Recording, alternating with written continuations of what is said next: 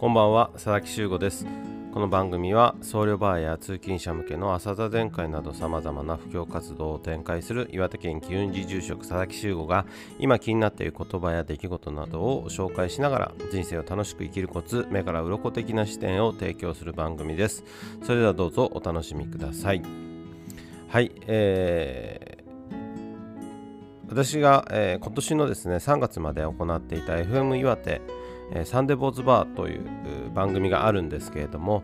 えー、それのですね特番が来年令和4年1月2日にですね、えー、放送されることになりました。それでまああの特番ということで、え皆様からのメッセージをですねたくさん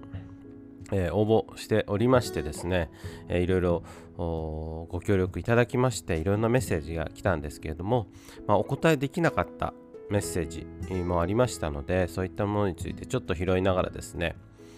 お話ししたいなというふうに思っています、えー、では早速今日送られてきたお悩み相談です。ちょっとお名前は伏せさせていただきます、えーこんなお悩みでした。営業職のサラリーマンです。先日、同業他社からうちの会社に来ないかとお誘いを受けました。正直、今の会社の給料では独身の自分でも生活はギリギリで、今後もなかなか年収が上がりそうにないので、転職の話はすごく魅力的ですが、今の上司にすごくお世話になっており、お金以外に現状であまり不満がないので、話を受けるべきか悩、えー、迷っています。今の仕事は嫌いではなく辞める理由も特にありませんが10年後を考えると今のままでいいのかというふうに悩みます。後悔しない選択をするために、えー、よろしければアドバイスをいただけると嬉しいです。というお名前、えー、お悩みでした、えこのお悩みについてはですね、えタレントの小林テキラ正治様。えっ、とタレントというか、まあ、シンガーだったり、えー E テレのキッチン戦隊クックルンの正影役だったり、コメコメクラブの、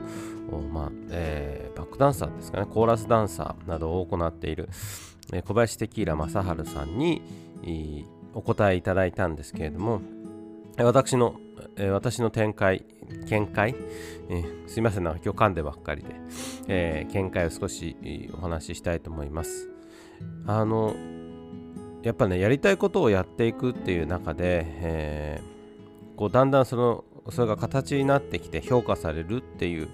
こともあると思います。それに、えー、逆に、自分がやりたいっていうふうな決まっていないんだけれども、えー、こう決まった道をしっかり歩むっていうような仕事の仕方もあると思います。後悔しないっていうためにはですね、やっぱり自分の中でしっかり選んでいくっていうことは大切です。で、その中の一つにとって、一つでお金ですよね。お金っていうのは、あやっぱ大事です。あの自分をも正当に評価してくれるっていう一つの基準ではあります。まあ、もちろんね上司の人を気にしてですね、え転職するのがちょっとためらうなっていう方いらっしゃるかもしれませんけれども上司の方もですね、えー、皆さんの何というか幸せを願っていると思いますしもちろん会社のね発展っていうこともあるかもしれませんがそれはやはりそういう、えー、自分を正当に評価してくれる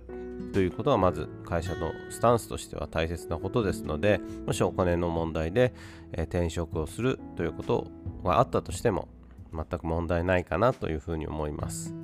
まあ、お金っていうのはね、あっても困るものではありませんし、まあ、お金が目的っていうとちょっとね、残念な感じはするんですが、まあ、お金があることで新しい何かをするということができます。まあ、お金はあくまで目的ではなくてツール、それで、何をするのかというのが大切だと思いますので、まあ、お金があるというのは悪いことではないので、お金のために転職するというのは大切なことだと思います。まあね、なかなか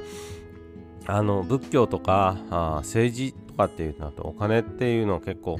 どの付き合い方っていうのはすごい難しくて、まあ、お金のために仏教を利用するっていうのはやっぱりダメだと思うんですけれども、まあ、仏教を広めるためにお金を使うことは OK だと思うんですね。これは政治に当てはめるとお金のために政治を利用するのはダメだけれども政治を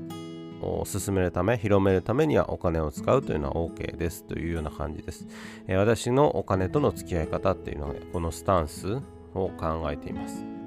でまあこう後悔しない選択っていう中で、まあ、自分ってどういう人間なんだっていうふうに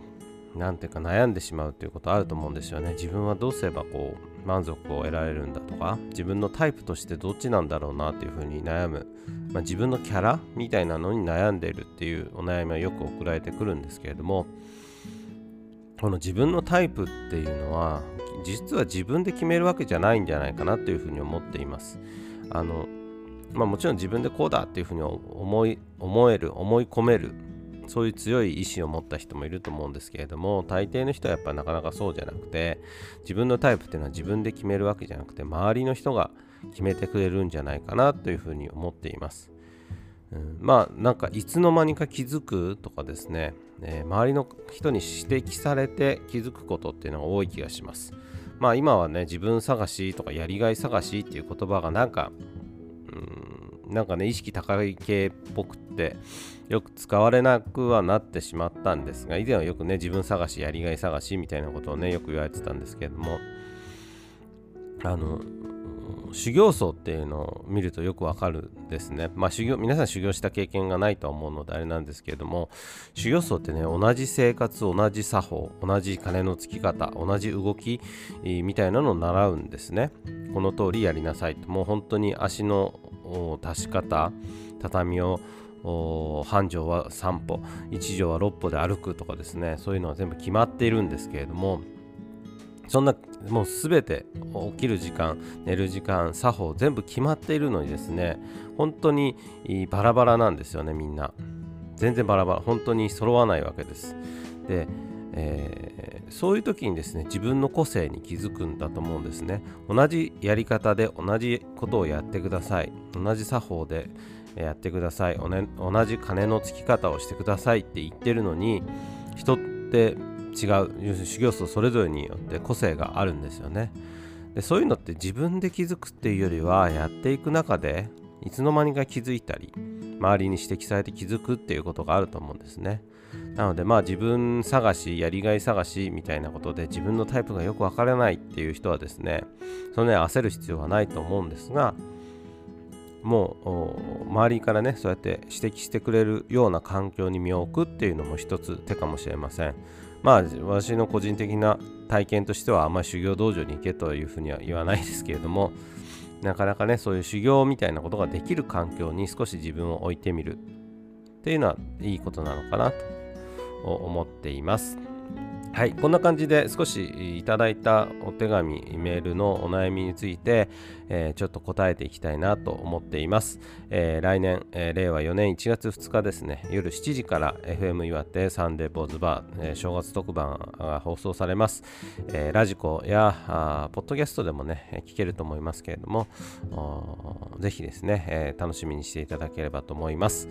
え今日もお聴きいただきましてありがとうございました。ぜひ番組のフォローをお願いいたします。メッセージは Twitter 集合の部屋でツイートもしくはインスタ、ツイッターなどで、ダイレクトメッセージをしていただければありがたいです。今日はお聴きいただきましてありがとうございました。またお会いしましょう。さようなら。